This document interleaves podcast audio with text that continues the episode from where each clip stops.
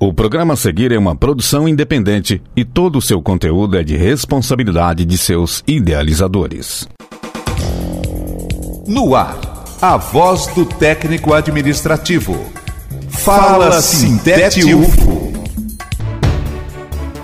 Olá, companheiras e companheiros. Aqui é a Lorena Martins e nesse Fala Sintete UFO a gente vai conversar sobre o Dia Internacional do Orgulho LGBTQIA+. Sintonize as suas lutas. Hoje, quarta-feira, dia 28 de junho, é o Dia Internacional do Orgulho LGBTQIA. A celebração dessa data completa, em 2023, 59 anos e teve origem nos protestos de Stonewall realizados em Nova York em 1969. Bom, e no programa de hoje a gente traz um recorte sobre a população trans. De acordo com uma pesquisa de 2020 da Fundação de Amparo, a pesquisa do estado de São Paulo, apenas 13,9% de mulheres trans e travestis possuíam empregos formais. A mesma pesquisa aponta que o percentual entre os homens trans foi um pouquinho maior, totalizando 59,4%. E vale lembrar que o Brasil lidera há 14 anos o ranking de países mais violentos para a população trans, segundo o relatório da Associação Nacional de Travestis e Transsexuais do Brasil, divulgado em janeiro deste ano. São dados que, infelizmente, revelam que ainda há muito a percorrer na luta em combate à discriminação e pela garantia de que a população trans tem acesso a todos os espaços. E para falar sobre essa pauta, eu convido Guilherme Augusto Gomes, que é auxiliar em administração na UFO, doutorando em estudos literários e coordenador de políticas sociais e antirracismo no Sinted. Gui, seja bem-vindo. No dia 28 de junho, a gente celebra o Dia Internacional do Orgulho LGBTQIA+, em memória à rebelião de Stonewall ocorrida em 1967 nessa data.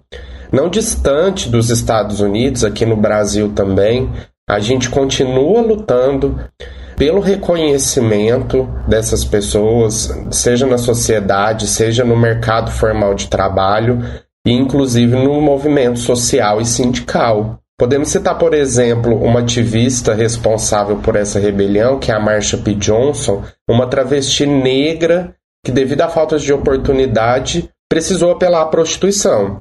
Não diferente da Marsha, no Brasil, várias pessoas trans e travestis ainda se encontram fora do mercado formal e relegadas apenas ao espaço da prostituição. Obviamente, a gente já conta com artistas, cientistas estabelecendo resistência, mas que, se a gente reflete nos nossos postos de trabalho, ainda são poucas as pessoas LGBTQIA, que trabalham conosco. Outro fato histórico que a gente pode citar é o cabeleireiro Evaldo Marques, que em 1985, aqui próximo na cidade de Araguari, é, apresentou sintomas de AIDS e a partir disso criaram-se vários boatos de que ele estaria na feira lambendo frutas para contaminar os moradores.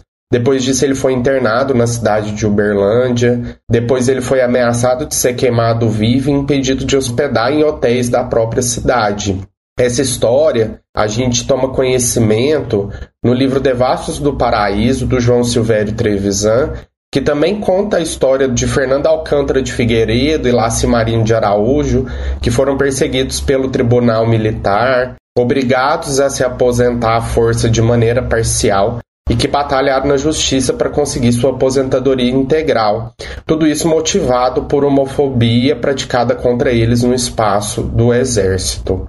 Então, quando a gente reflete todas essas lutas de trabalhadores que enfrentaram preconceitos muito hostis contra sua existência, a gente consegue perceber a necessidade de comemorarmos e de trazer esse orgulho no dia 28 de junho. Então, a partir das próprias palavras do João Silvério Trevisan, a gente pode refletir que, assim, a opressão que tenta sufocar o nosso desejo, ela mesma será o motor da nossa luz e da nossa dança de vagalumes na noite. Guilherme, nós agradecemos muito a sua contribuição. E esse foi o Fala Sintete UFO dessa semana. Você pode conferir mais informações em nosso site e redes sociais. Ótima semana a todas e todos e até o próximo programa. Fala Sintete UFO, a voz do técnico administrativo. O conteúdo que você ouviu é de uma produção independente, sendo assim de inteira responsabilidade de seus idealizadores.